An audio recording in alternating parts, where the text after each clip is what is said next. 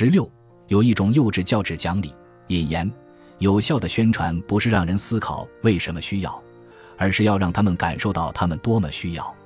纳粹德国宣传部长保罗·约瑟夫·戈培尔。首先，我们再温习一遍狼和小羊的故事。狼看见小羊喝水，找茬说：“你把我喝的水弄脏了。”小羊说：“您站在上游，水是从您那儿流到我这儿来的。”狼说：“就算这样，那去年你说过我坏话。”小羊喊：“啊，去年我还没有生下来呢！”狼不想再争辩了，大声嚷：“说我坏话的不是你，就是你爸爸，都一样！”说着就往小羊身上扑去。还记得小学老师怎么教的吗？不要跟坏人讲道理，他们就是要做坏事，说什么都是没有用的。我的祖国唱得好，朋友来了有好酒，敌人来了有猎枪。某哥们博览群书，三观刚正，从人人网到微博，从微博到朋友圈，每逢热点问题都在论战第一线。然而半年来，他的朋友圈很安静。最近台湾大选闹得很凶，我好奇地问他：“地把都出征了。”你咋还这么淡定？他说：“少年，你思多了就懂了。操控网民靠的是情绪，不是逻辑。这么多年思经验告诉我，网上讲理，身不由己，不和稀泥，必死无疑。一入网络深似海，从此理性是路人。平生只有两行泪，半为脑残，半女神。任你是雄才大略，苦口婆心，伶牙俐齿。”凤毛麟角，想在网上跟人家讲理，唯有死路一条。某怪人来到孔子学生们面前问：“一年有几季？”弟子们道：“当然是四季。”此人坚称一年只有三季，双方开撕。孔子闻讯赶来，端向此人说：“哥，一年的确是三季，我们无知。”屌丝听罢满意离去。见此人远离，孔子对弟子们说。此人是蚱蜢精，蚱蜢是过不了冬季的，他一生只有三季。你们跟他讲个毛道理？众弟子大悟。后人杜撰这个孔圣人的段子，告诉我们：作为一个真正成熟的个体，一根杰出的老油条，就是要懂得给狗让路，不丢人。路上，我们很多时候真没必要讲理，或者说不仅仅要着眼于道理。然而，日常生活中，我们恰恰爱讲理。比如，批评一个人的时候，我们会说：“你怎么不讲道理？”夸奖一个人的时候，我们会说：“他是一个讲道理的人。”讲到某个行为规范的时候，我们会说：“老李儿说得好。”评定双方对错的时候，我们推崇以理服人。受过良好教育，尤其是受过高等教育及以上的人，在面对偏激论调或愚昧行径、个体认知破裂的时候，以及共识危机或突发事件等社会舆论风暴的时候，只爱讲理，倡导理性、客观、公允等等。他们强烈倾向并参与到社会理性捍卫和建设中来。他们有一种责任感，教化愚昧的对方乃至开启民智是他们作为文明人的义务。他们有一种优越感，作为文明人，他们有资格和能力来教化和启发眼前的傻乃至乌合之众。他们有一种成就感，通过他们的努力和战斗，无知愚昧的对方或者民众会有所进步和成长。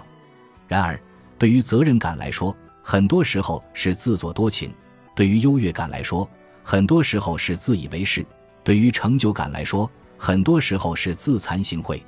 当很多人耗尽全力对着他认为愚昧无知的对象耍尽十八般武艺的时候，他会惊恐地发现。他的一切努力都那么苍白无力，脑残还是那个脑残，傻还是那帮傻。实际生活中，大多数时候，大多数人不是用理智在交流，而是用情绪在对抗。情绪是我们讲理的第一障碍。包括很多自认为客观公允的知识主体，并不在乎交流的内容，只在乎交流的态度。你以为他们关心你说的好不好，对不对？其实他们只关心你说话时乖不乖，他们并不用逻辑和理性来判断这个世界，而是用情绪和感性来感知这个世界。只要你没照顾到他们的情绪，你就是偏执狂妄、逻辑混乱、言语不详、一派胡言；只要你照顾好了他们的情绪，你都是公正客观、有理有据、实事求是、掷地有声。他们根本不在乎你的辞藻、逻辑、思维，他们只关心你在跟他们的对话中是否足够谦卑乖巧，你论述的最终立场是否跟他们和谐一致，你的最后一句话是否是我认同你，你是对的。事实一次又一次的证明，一切温和克制的姿态，同抱虎平和般认知的浴血奋战，都将一败涂地。在大多数时候，大多数情况下，大多数人的大多数交流。情绪始终是第一，哪怕他们衣冠楚楚、简历华美、英姿飒爽、温文尔雅。情绪之外，还有两个鸿沟，决定着很多交流注定失败。首先，认知结构。很多人不是坏人，他们只是傻。每个人的所思所行都基于他的智力发育、教育背景、生活经验、风俗习惯、宗教信仰等一切精神内容的总和。每个人读的书、挨的刀、走的路、爱的人都不一样。你想跟他说明白、讲清楚，需要跨越的不是语言，而是语言背后的认知水平，以及决定认知水平的智商、教育、阶层、信仰等无数鸿沟。如果想仅仅依靠自己的思想储备对别人实现价值观同化是很难的。很多时候，我们同对方吵来吵去，最后争论的是同一个事儿就不错了。其次。利益关系，揣着明白装糊涂，是很多人应对某个事件的状态。很多人的认知水平不低于你，他也明确知道你在说什么，更知道自己在说什么。他可能认同你说的每一个字，但是出于利益集团、身份局限、组织关系等因素，故意刁难耍横、胡搅蛮缠、言语不详、针锋相对。他不是不懂，而是假装不懂；他不是对立。而是偏要对立，你的障碍不是他的大脑，而是他的腰包；你的思想和语言的对手不是他的思想和语言，而是他的欲望和利益。最后有一点要注意，就是警惕自我，对情绪、认知、利益三者的认知，不仅适用于我们沟通、吵架、互撕的对象，也适用于我们本人。你要保证你的对面是一个跟你认知结构相当、利益关系和谐。性情自控稳定的人，同时还要保证自己在交流的过程中配得上对方的认知结构，不为利益冲突左右，可以克制住自己的情绪，保证对方不脑残已经很难，保证自己不脑残难上加难。很多时候，我们自己往往自以为是，自认为自己聪明博学公正，责备对方浅薄偏执愚昧。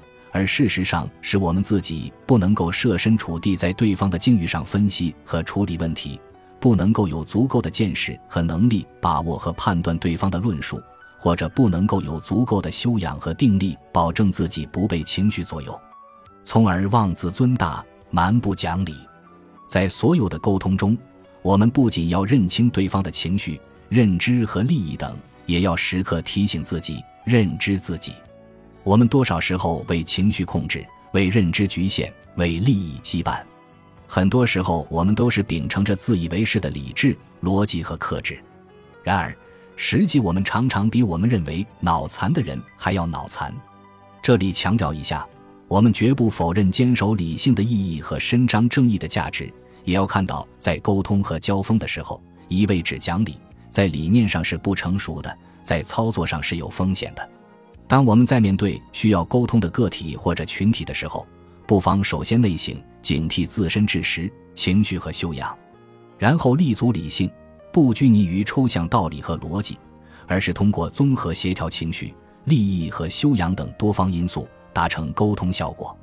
当然，我们也要注意，很多人确实不需要交流，因为不是所有的东西都进化成了人。另外，为了给日常的沟通和交锋做好准备。我们可以一方面提升自己的知识和修养，提升未来的沟通能力、论战资格和舆论掌控水平；一方面各种进步，混得比你觉得脑残的个人或者群体好。一边用实力基础之上的更精彩绚烂的生活让他们耻于面对你，一边把更多的目光和听众吸引到你身边，他们绿着眼睛看你传播思想，嗨翻全场，而他们自己却人嫌狗不咬。憋死他们！最后，以庄子《秋水》的一段话自持和自省：北海若曰：“井蛙不可以语于海者，居于虚也；夏虫不可以语于冰者，笃于实也；趋势不可以与于道者，术于教也。进而出于崖寺，观于大海，乃知尔丑，尔将可与与大礼矣。”